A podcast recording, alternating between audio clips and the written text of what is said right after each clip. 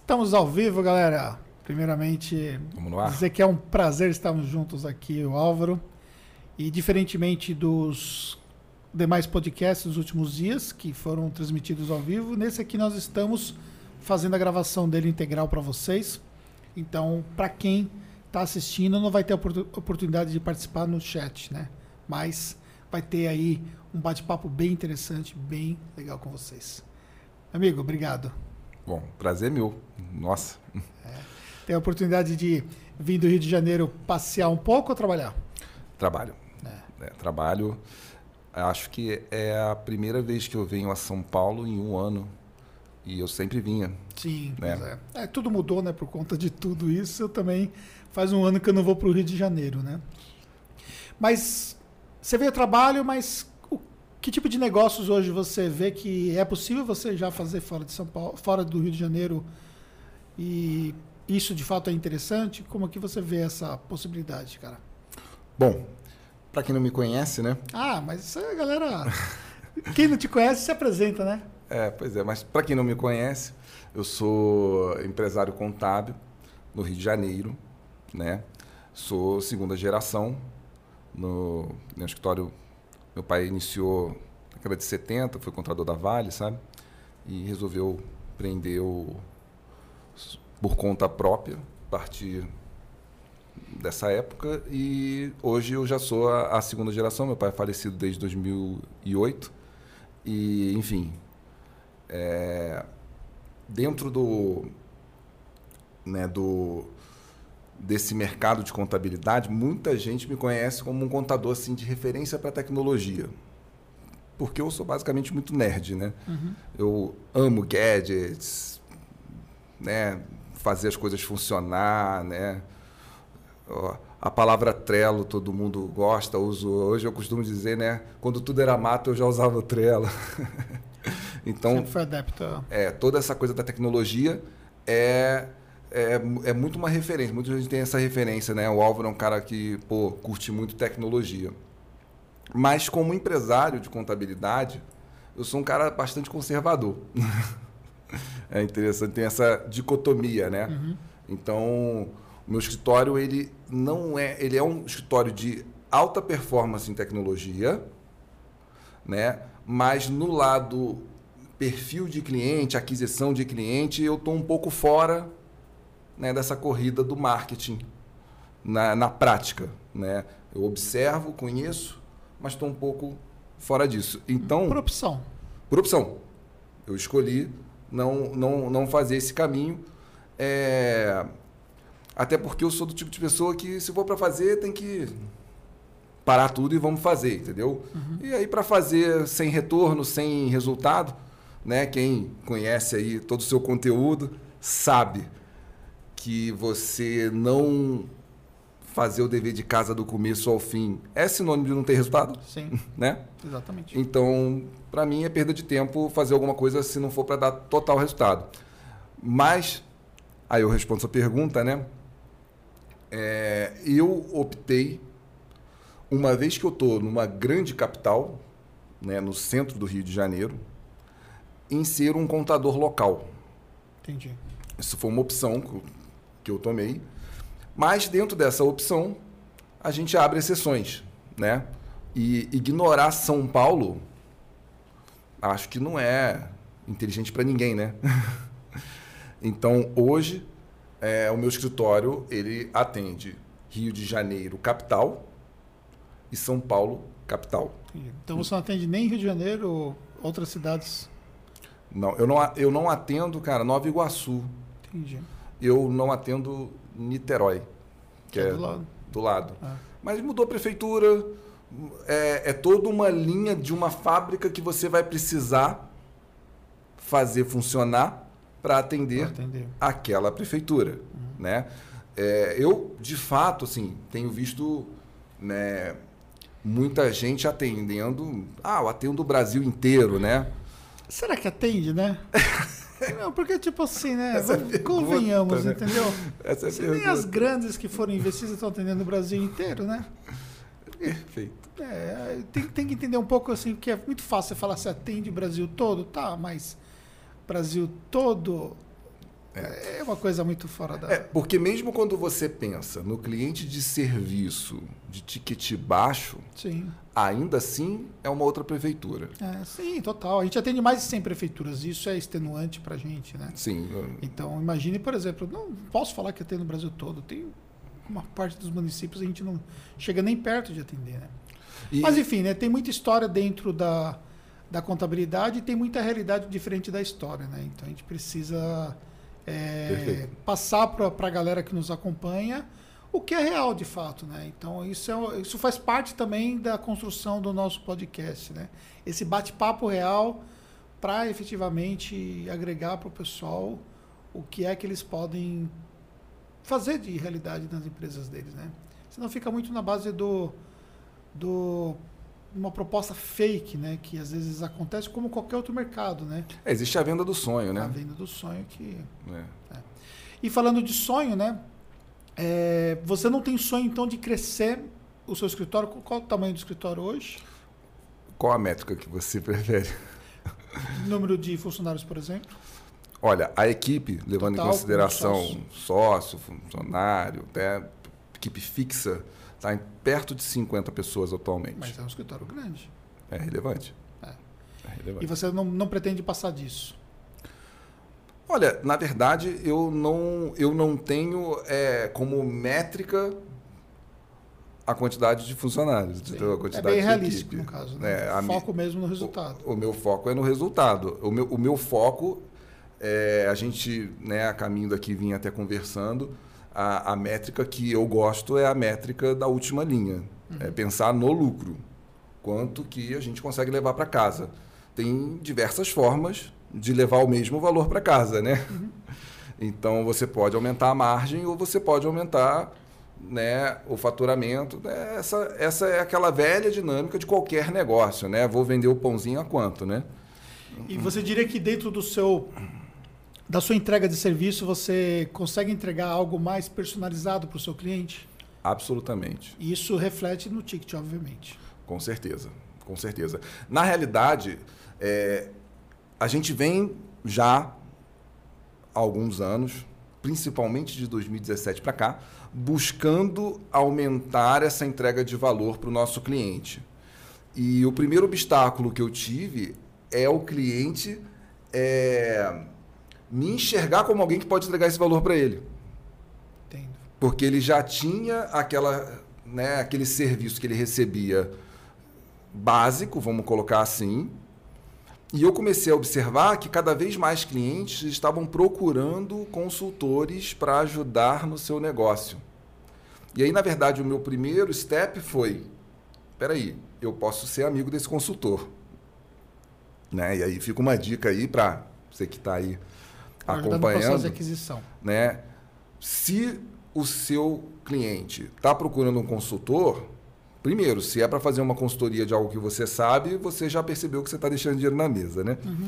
E segundo, que você, peraí, nesse momento você cola nesse cara. Peraí, você tem mais clientes, você faz consultoria, você vive disso, você tem clientes. Vamos conversar. Se você não faz contabilidade, e os consultores, pelo menos esses exemplos que eu estou dando, eram consultores de negócio que não tinham nada a ver com o negócio contábil, você começa, peraí. Até porque o, o consultor, quando ele entra na empresa, né, ele muitas vezes tem um contador do coração. Sim. e se você não for amigo dele, às vezes você pode dançar de bobeira, né? Então você precisa entender que, peraí, meu amigo. Primeiro, a gente está entregando. Porque sabe o que acontece? Hum. A, a, acontece, aliás, aconteceu isso ontem. É, um, um cliente, né? É, escritório de advocacia, tem o nosso serviço, tá? E a gente faz um serviço bem bacana lá. A gente, inclusive, fez uma consultoria de seis meses, né? Com o meu sócio de consultoria, né, que hoje enfim, a gente expandiu, a gente tem essa área hoje, né? Eu comecei hum, sendo parceiro e hoje em dia a gente tem a nossa própria área. A gente fez um trabalho de seis meses que recuperou no caixa 900 mil reais de faturas em aberto que não tinha ninguém cobrando adequadamente. Uhum. Então a gente botou esse dinheiro no caixa, fez um trabalho bonito e entregamos um financeiro arrumadinho. Arrumadinho. Tem conciliação, tem contas a pagar, tem contas a receber. Mas chegou um determinado momento em que o, o sócio desse escritório ele falou: Olha, adorei o trabalho, estou feliz, mas não quero expandir isso. Estou feliz nesse nível. A gente fez uma equipe que não tinha lá, implantamos uma equipe de financeiro. Só que passou o tempo e agora é, ela agregou um novo sócio, né, coincidência, um paulista. E esse sócio é uma pessoa que entende de contabilidade, né? E que me ligou ontem, sem, sem me conhecer, né? Preocupadíssimo porque estava achando que a contabilidade estava horrível, porque na verdade ela conversou com uma pessoa interna lá e, e, e não teve a informação, não soube, faltou comunicação, né? E ele achou que estava tudo ruim e ele me falou, não, não está tudo ruim. Está tudo funcionando, você vai gostar do que você, tá, do que você vai ver, até porque a gente fez um excelente trabalho aqui. E a partir de agora, eu finalmente tenho um cliente que quer o que eu quero dar para ele. O, conclusão: a gente muitas vezes está é, tá procurando lá fora as coisas que estão dentro de casa, né? E eu ainda tenho muito que explorar na minha carteira lá tradicional o espaço para melhorar esse nível de serviço e chegar nisso que a gente estava conversando sobre ter um serviço de valor agregado, né? E nesse ponto aí você considera a visão do empresário contábil às vezes é limitada em enxergar esse ponto todo de oportunidades? Absolutamente, né? E, qual o ponto da virada para o empresário conseguir mudar essa visão? Olha, é, no primeiro Nibo Conference, né, a gente teve aquele australiano, não sei se você estava lá, fazendo a palestra. E ele falou uma frase que me marcou muito, né? E ele disse que assim, o contador deve ser o profissional de confiança. Porque a nossa profissão ela traz isso intrinsecamente com ela. É mais ou menos como o Foi médico para a sua saúde. Rob Nixon, é. exatamente. Sim. The accountant is the trusted advisor. Está é. no livro dele, né? Sim, não, é um ponto-chave né, da, é, da, palestra. da palestra. E aí, essa, esse conceito, cara, é um conceito muito natural. Porque se você vai no médico, né, e o médico fala para você, tira a roupa, você não se constrange. Você tira a roupa. Mas se você, se alguém falar para você tirar a roupa, isso não é normal para você. Mas o médico pode falar para isso porque é normal o, o médico poder te ver despido. E necessário para para fazer a profissão. Isso faz parte do, do, do modus operandi. Só que a, a gente, como contador, a gente se acostumou de uma tal forma que a gente não percebe o quão invasivo a gente é no momento em que a gente tem acesso a uma conta bancária da empresa. Quantas contas bancárias de empresas que não são seu cliente você já teve acesso? Nenhuma. Provavelmente. Sim, claro. Ah, não faz sentido é um, nenhum, né? Isso é um dado do mais alto sigilo. E o cliente ele precisa se abrir com você desde a conta bancária, que é o exemplo mais óbvio, até o nível né, de base dos, das intenções do negócio dele. E, e esse é um ponto de vantagem muito grande para o contador, porque para ele chegar ao ponto de abrir tudo isso né, com o contador, é, isso cria um vínculo, entende? Uhum. Não sei se você acha que eu estou falando uma bobagem. Não, a sua analogia eu achei muito interessante, porque sinceramente eu nunca vi. Essa comparação né, de você se despir para o seu cliente através da conta bancária. Achei interessantíssimo. É isso. Eu, eu, eu falo isso há muitos anos. O cliente entra no escritório. É... Aí você manda ele tirar roupa. Não, não manda ele tirar roupa. Mas assim, aqui eu vou ver a sua empresa pelada. É isso aí. Aqui não tem jeito. Se você não quiser mostrar aonde está coçando, aonde está, uhum. para mim, eu não consigo trabalhar. É como você entrar no médico e falar, olha só, não, não, mas eu não vou baixar aqui para você ver onde está a minha coceirinha. Não dá, você Mas você falou, uma, você falou uma uhum. coisa interessante, né? Você fala isso para o seu cliente e dentro do mercado contábil a gente vê com muita frequência esse tipo de questionamento, é, até em grupos, né? O pessoal fala assim, ah, mas o meu cliente não quer mandar documento, aquela coisa toda. Isso. Esse tipo de problema você enfrenta? Claro. Claro. E, e como é que você lida com isso? Só não enfrenta quem não está nesse mercado, né? É. E como é que você lida com isso? A questão é se você consegue vencê-lo. É. Mas você vence.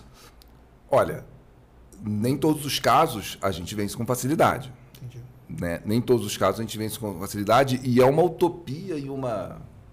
Né? Um devaneio você achar que assim, olha, eu vou convencer uma pessoa que não quer me mandar algo a me mandar. Uhum. Você não vai conseguir é, você precisa buscar fazê-la entender a necessidade de fazer isso, né?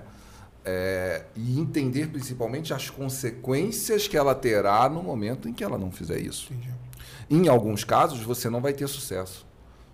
E aí você precisa entender o seguinte: eu preciso atender todo cliente, eu preciso atender todo mundo, né? E você não tem problema de mandar embora se estiver desalinhado. Nenhum, nunca tive. E você acha que isso é, é uma. Isso é comum no mercado contábil, não ter esse problema? Não, ou... isso não é comum. Na verdade, assim, olha só. É, eu contaria nos dedos as vezes em que eu liguei para um cliente e disse: Eu não quero mais trabalhar com você. Mas eu começo a deixar as consequências acontecerem sem problema nenhum e ele mesmo entende que ele está desalinhado comigo. Entende? Entendo. Você, de uma certa forma, você provoca condições, por exemplo, para que ele mesmo faça a saída. É. No dia que ele liga, ah, mas o banco está pedindo isso, eu falei, você não tem e você não vai ter. Sabe por quê? Porque você não tem bases para ter uma contabilidade, você ouviu isso muitas vezes. A sua empresa não tem e não terá. Porque um extrato cheio de TED, TED, TED, TED e você não sabe dizer o que é nenhum desses TEDs, não vai ter balanço. E, e, no caso, existe sempre aquela questão, ah, mas o profissional contábil tem a responsabilidade de entregar a contabilidade. Nesse caso, não, você... Não, não tem. Então, você se, você se resguarda isso contratualmente, no caso. Obviamente, né? Obviamente. Aliás, o meu contrato, né, nos grupos que eu participo, já rodou muito. É um contrato assim muito bem amarrado nesse sentido e é muito claro que eu só vou prestar o serviço. Por exemplo, vamos ficar no médico. Você foi no médico, aí o médico disse: "Olha, eu preciso te dar um remédio para essa sua alergia, para essa sua, né, para essa sua infecção." Mas para eu te dar um remédio, você precisa fazer um exame, trazer o exame aqui, eu vou te dar um remédio. Se você não levar o exame, você vai ter remédio? É. Não tem remédio. Eu no máximo, no máximo, ó, vou te dar aqui um, uma coisa levinha que não resolve, mas que pelo menos você não fica com dor, né? Vou te dar uma Novalgina. Mas solução só com exame. É, mas, uma coisa está né, total ligada à outra. Mas por característica, é, o carioca ele tem muito essa questão muito da, do, da parte de amizade. Eu não sei se eu estou me expressando bem, é, mas você pode Sim, me corrigir o curso perfeito. Muita, ah, meu irmão, não sei o que tal. É, é, meio que as coisas muito informal e tal, né? E, é, total. É, como que você lida com isso? Cara, perfeito. Eu sou um paulista que nasceu no Rio. Ah. Eu falo isso direto. Todo mundo me conhece, eu falo isso. Olha a minha cor do carioca. a cutis do carioca aqui. Certo eu definitivamente não compartilho Entendi. do modus operandi lá do Rio. A, amo o Rio, amo a cidade, Sim, mas essa cultura, inclusive, eu atendo muito cliente estrangeiro, né? Uhum. Eu tenho um bom inglês e tal, então atendo muito cliente estrangeiro. E eles me adoram justamente porque assim, o carioca é o ápice dessa cultura, Total. mas o brasileiro como um todo é assim, uhum. entendeu?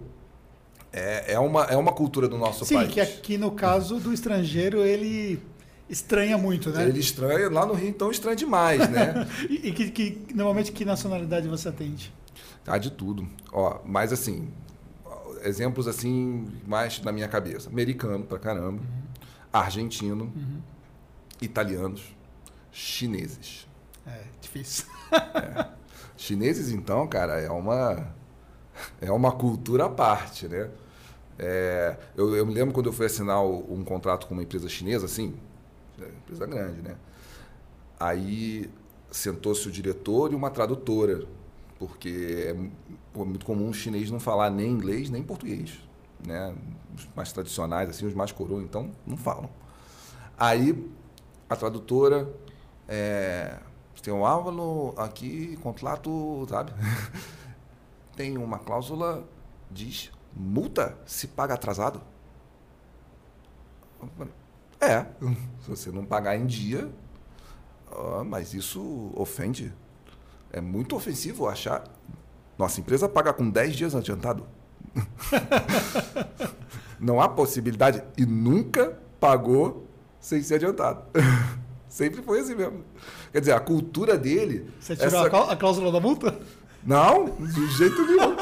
Eu falei, desculpa, não Falei, sei vai que a sua empresa dá uma brasileirada aqui e muda a cultura e depois eu. Não, não tirei não. Falei- Falei, olha, mas assim, eu desculpa se isso ofende a cultura e tudo mais, mas você está em outro país. né? E aqui no Brasil é assim que funciona. Se atrasar, tem multa. Boa, Né? gostei. E, e esse é um mercado interessante aí pro, pro contador? Estrangeiros? Sim. Oh, maravilhoso. Porque a Maravilhoso. precificação.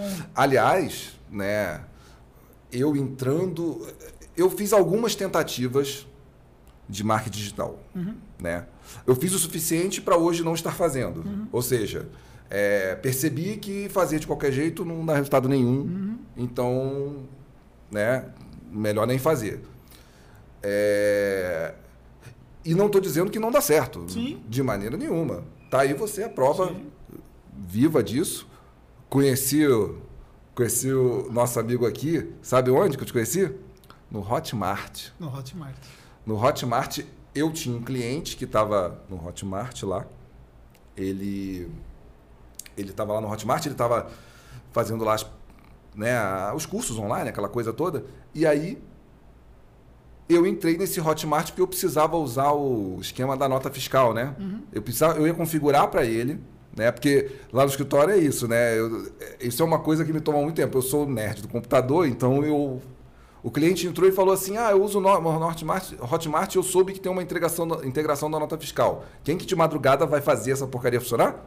Pessoalmente. Você foi atrás. Não seria nem aconselhável na minha posição estar parando para fazer isso, mas é gostoso. Eu gosto. Aí eu entrei lá, comecei a configurar a nota fiscal, não sei o que, não sei o que lá, e pulou lá. Anderson Hernandes. Sem barba, de óculos. Antigo, hein? Não, Ah, muito antigo. A outra versão do Anderson Mendes. Eu sei lá E a sua versão também mudou totalmente, né? Totalmente, é. Eu vi você antes da pandemia numa versão e agora É, você tá outra. Não, né? quem, quem não deixou a barba crescer na É. pandemia perdeu a oportunidade de ouro.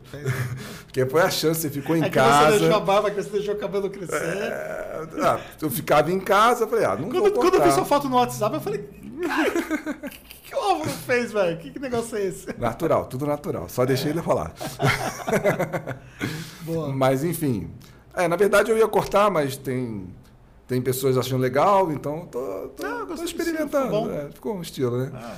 Aí, enfim, tava lá você, né, com o, o, outro, o outro Anderson, né? Aham. E, e tava lá fazendo aquele, né? Eu olhei, eu nunca tinha visto aquilo. Eu nunca tinha visto isso.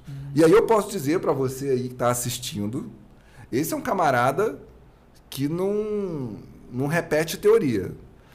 Tava lá fazendo o que, que ele, né? O que, que você bota lá nos seus cursos, tudo. Você tava fazendo isso lá, eu não sei se era 2014, 2012, sei É lá. bem no, onde era mato o Hotmart. ainda. Exatamente. Eu olhei aquilo e eu falei assim, gente, esse cara aqui tá, né, altos cursos, altas, nunca ouvi falar nesse cara, quem é ele? E aí eu me lembro que fiquei tentado a, adquirir, mas aí tava meio sem tempo, sabe? Ah, cara, eu vou dar uma olhadinha nisso depois. Aí, alguns anos depois, é que eu fui para você ver também, né, que você não, não, não tem sucesso imediato, né? Não, não, não. Não tem sucesso. É uma- é um imagino que você tenha feito ali muita coisa sem audiência, sem retorno, Sim. né? É, primeiro porque quando nós começamos também era uma outra pegada, né? Até de qualidade de entrega que nós fazíamos, pensar num negócio desse que nós temos aqui, ele pensava naquela época, né? Mas já, era uma Comecei- qualidade bem maior do que Ah, tinha sim, naquele é, momento. Eu sempre fui meio chato, porque eu tinha vindo do DVD, né? Sim, eu me lembro. tinha- Era videoaula bonitinha, Isso. com, né? com, com, com estrutura de videoaula. né? É, então eu tinha vindo do DVD, e aí primeiro, o primeiro passo foi. Eu tinha 20 títulos em DVDs, que tinham sido gravados todos em, em estúdio. E era formato HD, né? Então era o que a câmera gravava naquela época e tudo mais. É, eu tenho a impressão de que eu acho que eram esses DVDs que estavam lá. É, o que, que eu fiz? Eu peguei os DVDs, subi para o Hotmart os, os vídeos deles, né? Todas as mídias, e, e acrescentei alguns outros conteúdos complementares. Porque aí eu já comecei a entender o seguinte. Se você compra, por exemplo, eu tinha um kit que era os 5 DVDs. Então, você compra 5 DVDs, você recebe fisicamente 5 DVDs. Só, cada DVD tinha 35 minutos no máximo, que era o que a mídia comportava. E aí, se a pessoa recebe isso fisicamente, ela recebe um box tal, ela coloca até lá na, no, no- no espaço dela lá visível e tal. Se ela pegar esse mesmo conteúdo no streaming, ela para acessar online, a percepção de valor dela é completamente diferente, ela vai achar pouco. Engraçado. E, é, entendeu? Porque, poxa, mas só Mente isso humana. aqui são cinco vídeos, entendeu? Eu paguei por cinco vídeos, ela acha pouco. Ela, vamos supor, ela pagaria 150 reais por cinco DVDs, mas se ela pagasse 100 por cinco vídeos online, ela acharia pouco. Então, eu entendi que eu tinha que acrescentar. Aí eu comprei uma câmera, porque até então eu gravava no estúdio. Só que para produzir mais conteúdo no estúdio ficava muito caro. E aí eu comprei uma câmera e comecei a produzir os vídeos por conta própria. Então, obviamente, eu fui também aprender questão de qualidade e tal, evoluir nesse processo todo. Caí num universo de produção que eu não tinha, né? Não era meu background, né? Eu contratava. Só que o estúdio a gente paga, você sabe, né? Uhum. O estúdio a gente paga ou diária de estúdio, ou você paga o produto entregue, editado e tudo mais. Então, no meu caso, eu pagava a diária de estúdio e pagava o editor Ainda também. né? pagava pro- a pós-produção, né? Passado todos esses anos, hoje nós temos só no meu canal pessoal mais de 1.300 vídeos, né? Então, essa jornada. Pensa no custo. Essa jornada. É, quando sairia, né? essa jornada é a jornada que a galera não quer ter, né? Não, não quer pagar o preço de ter essa jornada, entendeu? Porque tudo que você vai fazer dá trabalho, né?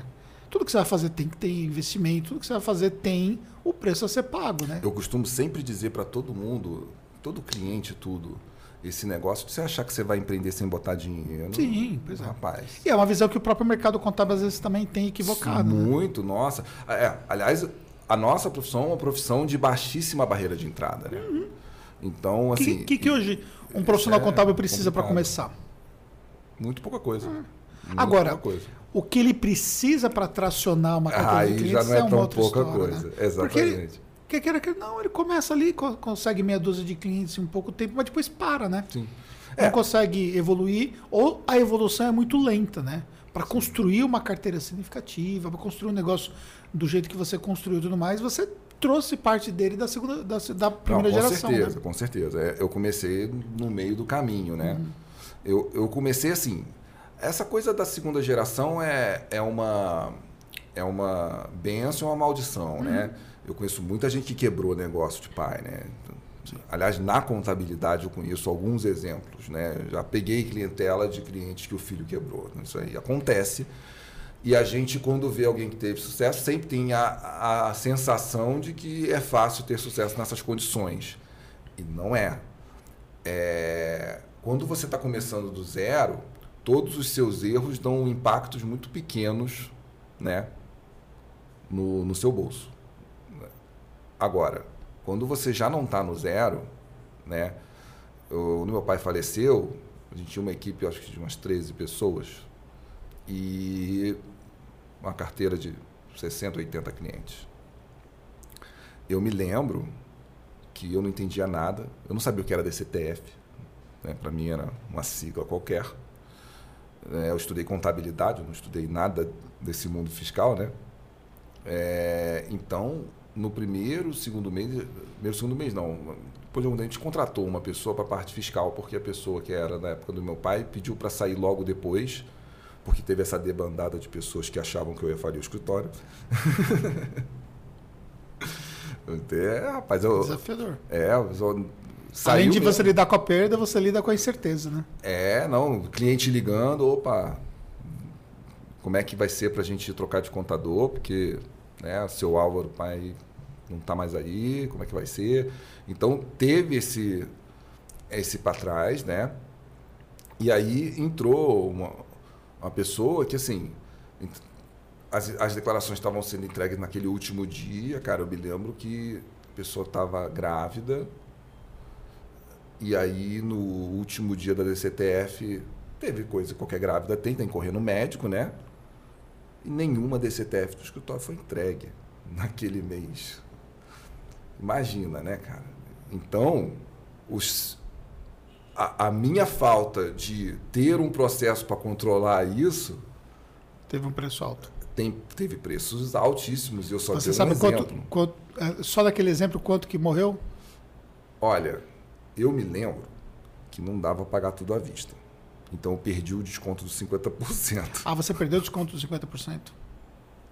E eu vou te falar uma coisa. Fomos pagando conforme precisava de certidão. Ah, é. E vou te falar uma coisa. Eu passei por uma situação também igual. Por um erro interno, nós deixamos uma quantidade imensa de DCTF para trás, que dava 16 mil reais em multa.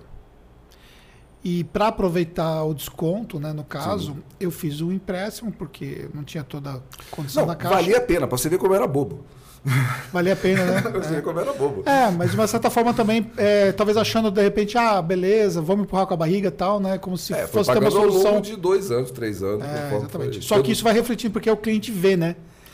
Naquela época isso não era muito, né? O cliente pedia certidão, estava é, na hora. É. Mas o meu caso, por exemplo, qual é, foi a minha preocupação? Né? Minha preocupação era que, não, que o cliente não percebesse. Sim, não, é. O cliente que pedia a certidão, ele não tinha notícia de que teve é. nada, entendeu? É. Simplesmente, ó, tá aqui a sua certidão, tá tudo, tá tudo certo. E nós né? pagamos. Mas olha, eu vou falar uma coisa para você. Uhum. É, são aprendizados que você tem que eles são traumáticos e que, se você souber potencializar para o lado positivo, isso te dá um excelente aprendizado para a vida empreendedora. Claro, claro. Então, tipo assim, uma é, série de outros erros foram a evitados. A gente muito mais com os erros do que com os acertos, né? Exatamente. Uhum. Foram, foram evitados por conta desse erro que você sofreu, que eu também sofri um erro semelhante. Mas é duro, né? Poxa, porque às vezes, dependendo do cliente que você tem, é quase um erro pode ser correspondente ao honorário. Eu já tive erros de clientes, por exemplo, que nós tivemos, que eram várias vezes o honorário dele, entendeu? E. É, mas o meu ponto é que é melhor você aprender isso pequeno do que grande, entendeu? Total. É, é. Porque aí você vai tomando os tombos menores e em vez de tomar um grande tombo com uma é, carteira gigantesca. Eu, eu, tomei grandes tombos, cara. Eu tomei grandes tombos. Tomou grandes tombos. Tomei, tomei... Tá, mas você acha que isso. Qual é o grau de responsabilidade do, do Álvaro e qual é o grau de responsabilidade de uma equipe Perfeito. ruim? A culpa é toda do Álvaro. Então você assume esse papel. O Álvaro escolheu a equipe, a culpa é do Álvaro. Eu, no meu escritório, não existe culpa da base. Nunca. Nunca. Se, se alguém é o responsável por alguém, né? Se alguém. É, se, se você tem um chefe, os seus erros são culpa do seu chefe. Lógico que você comete um erro, a culpa é sua. Uhum. Mas se você é uma pessoa que comete erros e está na equipe, a culpa é de quem está te deixando lá. Nessa época, nesse início, é, a, a, culpa era minha, mas sabe o crime doloso, o crime culposo? Você pode ter a culpa, mas não é nem a intenção. Você entrou num bonde que já está andando. Meu pai não mexia em computador, né? faleceu em 2008, já estava bombando todas essas declarações. Uhum. Ele não tinha evoluído nessa parte. Não, ele não tinha computador, é, é, ele não tinha e-mail. Uhum. O cliente mandava um e-mail para outra pessoa para ler para ele, para mandar botar na mesa dele impresso, entendeu? Uhum. E ele datilografava as respostas. Era desse jeito. E você vivia nesse ambiente? Vivia na... é, mas você sabe que o escritório não era desinformatizado, porque o meu pai, esse lado de gostar do, do gadget, meu pai tinha. Meu pai gostava. Então, meu pai, ah, tem, tem que comprar computador? Compra um computador. Tem, sabe? Ele não economizava. Dicotomia total. Total. Não, e o meu pai gostava do hardware. Parava de, parava de funcionar, ele abria, limpava. Que Vê coisa. se tá funcionando aí. Tá funcionando aí, tá vendo? A memória RAM tava. ele entendia tudo. Mas não tinha e-mail. Não, mas não, mas ligou o computador do meu Mas pai falava, e-mail. eu só, eu só lido com essa marca quando ela tá desligada. Quando ela liga, eu não gosto dela, não. Então, assim, e aí nesse, nesse cenário, ele perdeu totalmente o controle do funcionamento do escritório e ficou absolutamente dependente dessa equipe. Entendi. Né? Uma equipe que era uma equipe que não sofria nenhum tipo de treinamento, orientação. Era meio cada um por si, né? Como muitos escritórios do tamanho né, que ele tinha naquela época funcionavam, né? É, o, o meu pai, ele tinha aquele conceito que no ISS chama de profissional liberal, né? O uni, uniprofissional. Profissional, sim. É, O escritório do meu pai era uniprofissional, era um contador e uns ajudantes. Não era uma empresa contábil, né? E eu diria que o meu escritório continuou sendo nesse esquema por uns 10 anos quase. Uns 8 anos. 2008, ah, é, uns 7, 8 anos. Eu costumo dizer que eu era o gerente da empresa que meu pai deixou. né? E aí, pegando esses exemplos desses perrengues que você passou e tudo mais, é, a omissão do gestor da empresa contábil pode ter um efeito assim devastador na- no negócio. Com certeza. Não, na verdade, tudo se refere. É tudo liderança, né? Eu acredito muito nisso, sei que você também acredita nisso. Sim, mas, mas você teve que aprender a liderar. É, eu tive que consertar o avião voando, né, cara? E, e é isso que eu tô falando, que essa coisa da segunda geração é uma benção, é uma maldição. E se você não conseguir levar isso bem, o avião cai e o avião é pesado pra caramba e os destroços são inimagináveis, né? Então, essa é a questão. Queria dar uma conectada ali atrás, porque eu percebi que eu construí um raciocínio e não terminei. Você perguntou sobre a questão do estrangeiro. Ah, sim. E É, aí a eu gente vai devagando É, total. Eu tenho esse problema. E aí, assim, eu te falei sobre a questão do marketing digital, né? Então, te vi lá atrás e tal, essa coisa. E nesse meio tempo todo, hoje eu sou um cara que tem um conhecimento muito acima da média de como funciona marketing digital, né? Tal, é o lead qualificado, entra pré-venda. Ah, Eu conheço como é que funciona isso. E se eu tivesse que botar, se eu tivesse não, as- quando eu for colocar essa máquina para funcionar, que é uma questão também de tempo, né? Já estou fugindo disso há algum tempo, né? Em algum momento eu, eu vou encarar. É, eu vou apontar para o estrangeiro, Entendi. porque em todos os experimentos que eu fiz, né? é, eu fiz alguns experimentos que trouxeram cliente, mas não qualificado, não o cliente que eu queria. Isso é muito comum no marketing digital. Cara, tu falou uma coisa muito bacana, né? É, falta, né? Explorar essa questão do estrangeiro, produzir um conteúdo em inglês para essa galera. Ninguém está faz- fazendo. fazer um Faz processo. antes de mim aí que tu tá bem. Ah, então. É. E isso é uma coisa que ninguém está fazendo e vai ser mais difícil alguém fazer por uma razão muito simples. Tem barreira de entrada. Tem barreira de entrada. barreira de entrada. Quem já está atendendo e performando, meio que já está bem de cliente, porque tem demanda. Porque esse estrangeiro está na mão de quem? Dos grandes escritórios ou dos escritórios bem qualificados. Hum, Aí é que tá, nem sempre. Então, mas de escritórios bem qualificados. Esse, não, esse é o estrangeiro grande. O estrangeiro pequeno fica mal atendido. Fica mal atendido. Explica por que mal atendido. Você imagina, porque assim, existe as empresas estrangeiras, o cara quer abrir uma empresa no Brasil. Que já vem tal, até por indicação, que já vem por de uma. indicação. Esse cara não é tão fácil de atingir com marketing digital. É, exatamente. Ele Né? está na mão da RCM, está na mão da Exatamente. galera que está É, jogando. Hoje a forma que eu tenho de, de alcançar ele um pouco é trabalhar para os advogados que trazem esse cara para o Brasil, Total. entendeu? É Fazer parceria com, com esses canais por onde ele passa para chegar no Brasil. Certo. Mas, pensando em marketing digital, no cara que vai procurar o contador na internet, normalmente é o perfil mais pessoa física. É o cara que veio morar no Brasil e quer empreender. How doing business no Brasil. É, exatamente. Então, esse cara, pessoa física, ele não encontra nada hoje, pelo que eu percebo. E ele acaba conversando com alguém que indica ele a qualquer contador não especializado. Entendi. E aí ele está sempre tendo dificulda duas dificuldades. Uma é a barreira da língua, ele dificilmente arruma uma pessoa com quem ele consegue falar o inglês. Normalmente, como ele está vindo morar, ele começa a aprender o português e Sim. ele começa a se comunicar aos trancos e barrancos, e- mas as dificuldades de comunicação são sempre constantes.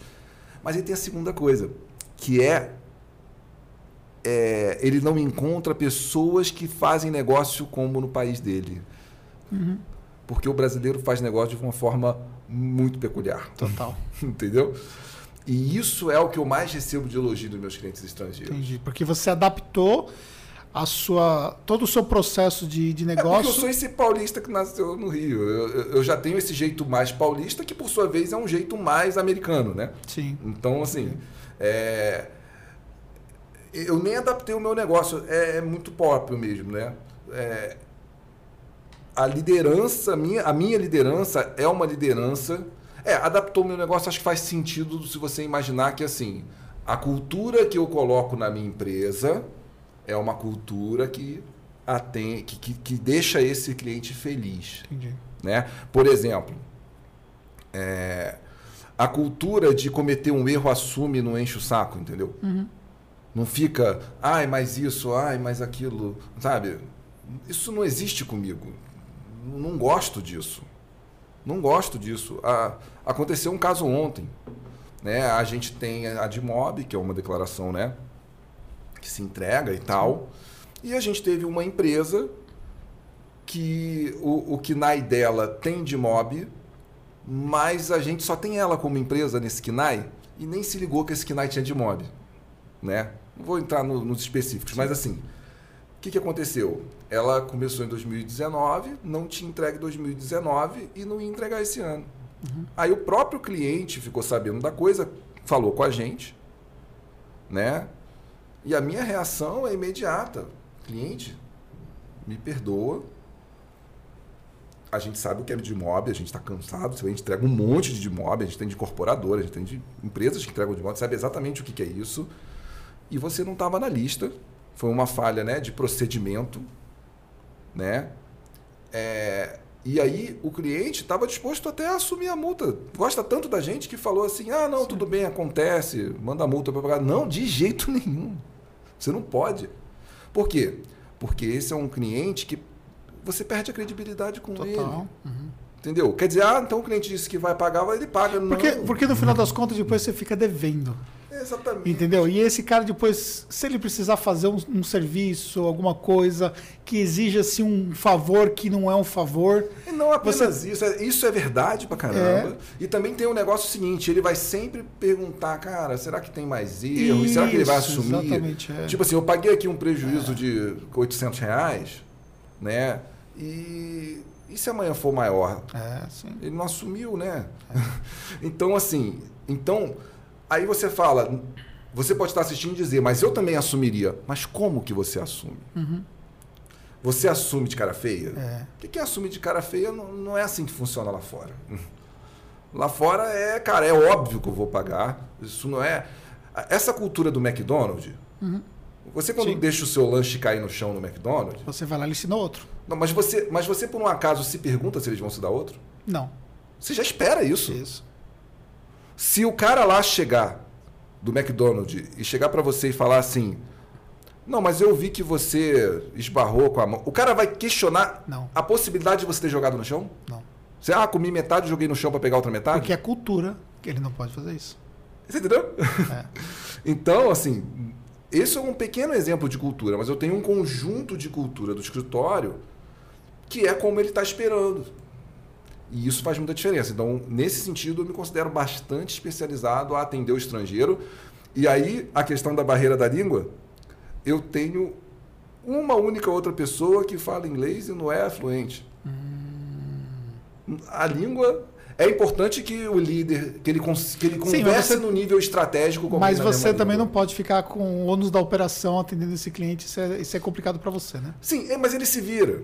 Entendi. Ele se vira. Lógico que se eu vier atender isso com mais.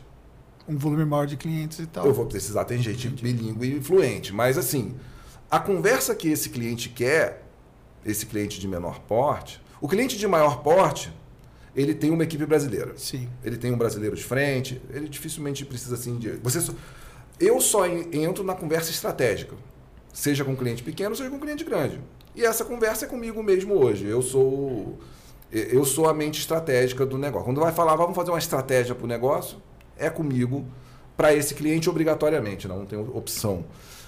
E mas o que eu quero dizer é o seguinte: se, é, se- a- o operacional todo bilíngue, não sei o quê, isso não é uma necessidade, não.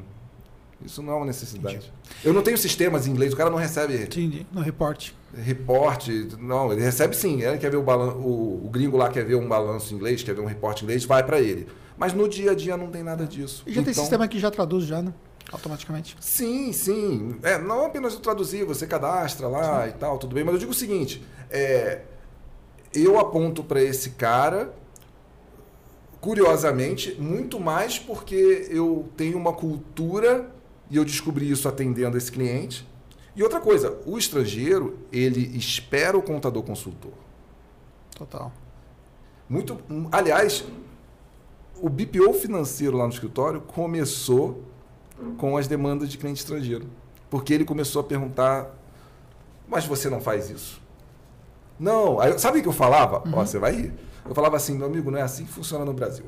No Brasil, o contador não faz nada disso que você está pensando. No Brasil, o contador está começando a fazer BPO agora. Não, ainda não tinha essa conversa, né? 2012 lá. Eu falava, não, você não espere isso. Contador não faz isso, cara. Aham. Contador aqui atende o governo. Assim, sabe quando você é tão resignado que é isso que você faz?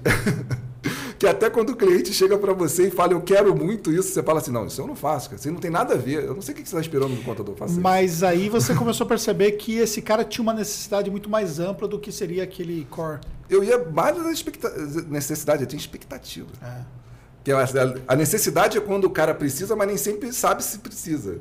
entendi. Ele não, ele tem uma expectativa, ele espera isso. Então, o cliente que quer abrir um negócio no Brasil é um cliente que você vai trabalhar o BPO com ele, pô, quase que obrigatório. Ele já sabe isso. Você chegar, ó, é isso, é isso, é isso, ele vai dizer, ah, que legal, é isso que eu quero mesmo. Então, hoje o meu marketing digital estaria voltado para esse público, que eu acho que é um nicho que eu me adapto muito bem e, e que é pouco explorado, né?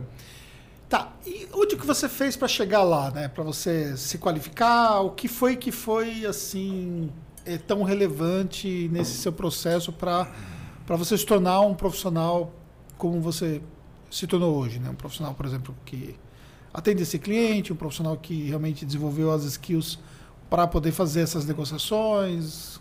Qual foi o caminho? Olha, é, existe um caminho inicial, né?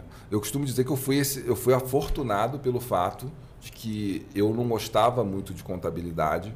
Até pouco tempo eu dizia eu não gosto, mas isso não é mais uma verdade não. Eu gosto de contabilidade hoje, mas eu não gostava naquela época e eu adorava tecnologia. E, e a nossa profissão virou metade tecnologia, né? Então eu entrei num momento bom e num primeiro momento, né? Tem um carro buzinando aqui no meu. É, Tá rolando. Alguém tá chateado lá fora. tá. Então, assim, é... num primeiro momento, eu comecei a desenvolver muito um skill técnico, né? Então, comecei a estudar muito, principalmente tributação, né? Que eu não aprendi na faculdade. E aí eu fiquei estudando tributação. E o escritório funcionou por um bom tempo ainda no cada um por si. Cada um por si, sabe aquela coisa? Você tem o atacante que está fazendo gol direto, mas a defesa está tomando gol pra caramba também. Entendeu? Você tá. Então eu fazia gol. O que, que era fazer gol? Fazer gol é eu estudar muito sobre tributação e o cliente não ter pergunta que ele faça que eu não, estaria- que eu não tenha na ponta da língua. Melhor caminho? Não, não foi. Mas foi o caminho. Depois de algum tempo, eu comecei a entrar numa pira do processo. Tudo tem que ter processo, a gente tem que ter processo, a gente tem que ter processo. Comecei a querer escrever tudo e tal. Aí eu estava sonhando porque eu vou ter que ter a ISO 9001 e vamos fazer e vai ter tudo escrito e tal, não sei o que, não sei o que lá. E essa fase não durou muito. E depois eu comecei a perceber que isso é uma bobagem. Que o processo é essencial, mas que uma empresa orientada a processo não é o melhor caminho para mim, né? Dois. Não é. A gente tem que ser orientado ao quê? A resultado. Sim. Tá Senão entendendo? você pode cair no risco de burocratizar todo Exato. o negócio que depois vai influenciar negativamente no resultado. Eu cheguei a pagar um negócio de ISO lá e eu comecei a olhar, ô, ô, vamos parar, não, não. É, não, eu tirei a. ISO, né? É, não. Eu tirei a ISO e foram sete meses de muito trabalho para Ah, ISO, né? sim. Pois é, né? E daí você vê que de repente você está trabalhando para o processo e não para o resultado. O que não quer dizer que você não precisa ter processo. Aliás, eu sou um grande defensor né, da padronização. Né? Então, é, o, como é que a gente está de tempo aí? Tamo, É, estamos quase. Ele já chegou lá? Maravilha. Nosso, o nosso próximo convidado já chegou lá na sede da tarde. Então, beleza. Então vamos para a gente vai-. Vamos conclusão. Então, é, essa é uma, eu acho que é um bom assunto para a gente explorar finalmente. Então, só que daí eu, como eu já disse aqui atrás, eu tenho dito isso muito, eu era gerente da empresa do meu pai. E eu, e eu era tipo a empresa de um homem só. Tinha uma equipe que tinham pessoas com carga técnica, que estão até hoje, tal, algumas pessoas que, de altíssimo nível técnico, né, que me, me deram muito suporte, a quem eu sou grato pela empresa ter sobrevivido, já que eu estava perdido. Mas, é, em termos de orientação do negócio, estava perdido. A partir de 2017, né, e, e eu era completamente fechado ao mercado, porque eu odiava contador. Então eu não conhecia nenhum contador, eu não ia a Sescom, a lugar nenhum. Eu falava, não, não, toda vez que eu vejo um empresário contábil, é um cara chato pra caramba. Eu não consigo conversar um segundo com o contador. eu tinha essa ojeriza. E aí em 2017, eu vim a conhecer o Nibo, e o Nibo fazia uns happy hours lá no Rio, muito bacanas, que rolava um chopp lá.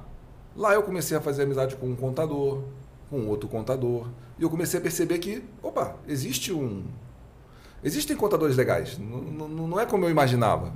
Existem contadores mais jovens, né? Eu já estou até ficando velho, mas enfim, né? naquela ocasião, né? Existem contadores que não são só senhorzinho. E a partir daquele momento, eu comecei a me integrar e comecei a fazer o que você que está assistindo está fazendo aqui hoje. Escutando aonde que o outro acertou, aonde que o outro errou. E aí você começa a ver que numa outra empresa o cara tem uma cultura totalmente diferente da sua e que você olha e fala, pô, isso é legal. E aí, a partir disso, eu comecei a estudar sobre liderança e comecei a mudar como líder ao ponto de que se você conversar para a gente lá da minha equipe, vai dizer que o Álvaro de 2017, o Álvaro de hoje, mas são pessoas assim Totalmente diferente. totalmente diferentes e inclusive isso é uma transformação que eu percebo que você também passou, Sim. né? É, que vai até no, entendeu? Eu não uso mais a roupinha, eu não fico mais, entendeu? Essa coisa não tem mais nada disso. É, a gente Deixa até o entender- cabelo crescer. é, exatamente. A, a liderança hoje, lá no escritório, é uma liderança onde eu divido essa função. Não fica mais só o Álvaro lidera. Então hoje eu consigo né, fazer um caminho. E né, para dar aí uma, uma direção para quem está procurando, eu acho que você deve buscar aprender sobre liderança. Total. Se você aprender sobre liderança e botar em prática, o resto vem a reboque, É. né? Cara, é uma pena que a gente vai ter que acabar. Eu encaixei, né? Tava muito bom, né? Eu encaixei esse nosso podcast é, com o Álvaro entre um outro podcast que nós vamos transmitir ao vivo daqui a pouco, né? Pra gente falei, Álvaro, a gente não consegue transmitir ao vivo dois dois, mas eu aproveitei que você tava aqui É, a gente aproveitou a visita, né? a visita para poder é, gravar e depois soltar depois. Mas assim, a gente ficaria aqui duas horas conversando Mas, uh, inclusive, o próximo convidado já chegou e. É, é bom parar antes que é. fique chato, né? Mas, mas é, realmente acho que é muito rico né, esse tipo de troca de experiência, porque mostra para o mercado contábil visões completamente diferentes de um determinado assunto. E isso é um aprendizado para todos, né? Inclusive para mim. Então, por isso que para mim é, o podcast ele é tão importante. É uma coisa que em 2021 eu estou dedicando uma parcela do meu tempo em trazer pessoas incríveis para poder compartilhar e vocês vão ter muita coisa incrível aí nas próximas semanas, tá bom? Eu ia deixar aqui um recadinho. Total, fica à vontade. Né, que, assim, eu falei sobre o fato de que eu não sou uma pessoa que estou botando em prática nenhuma estratégia digital, né? que não quer dizer que a empresa não está crescendo, não está fazendo as coisas, mas, mas por vias um pouco mais tradicionais. É, mas eu diria que se você hoje quer fazer marketing digital, esse é o cara. Obrigado. Esse é o cara que faz isso profissionalmente como ninguém, eu acho, faz no nosso país, cara. Isso Obrigado. aí, cara. Sou teu fã nessa tua capacidade de, de entender do marketing na nossa área. Isso aí você é o guru. Obrigado. E também quero também dizer que aquela vez que nós nos encontramos no Rio, que nós fomos lá para para aquela festa, que você me deu aquela carona que nós viemos conversando, né? Foi. E lá do Recreio dos Bandeirantes, né? Até, sim, sim. até o aeroporto. Foi, assim, incrível. E eu tive a oportunidade de conhecer você de perto naquele... Aquela uma hora, mais ou menos, que nós passamos conversando no carro. E foi, assim, incrível. E sou muito grato pela nossa amizade, pela nossa troca. E quando você falou que estava vindo para São Paulo, que queria me visitar, eu falei, cara, tá aqui, tá aqui, mas eu te encaixo aqui para te receber. Bater e a gente papo. bateu muito papo hoje. Foi muito bom. Pessoal, obrigado, obrigado. aí pela audiência. Obrigado, Hernandes. Obrigado, obrigado, pessoal. Muito sucesso para vocês. Até o próximo conteúdo. Tchau, tchau, gente.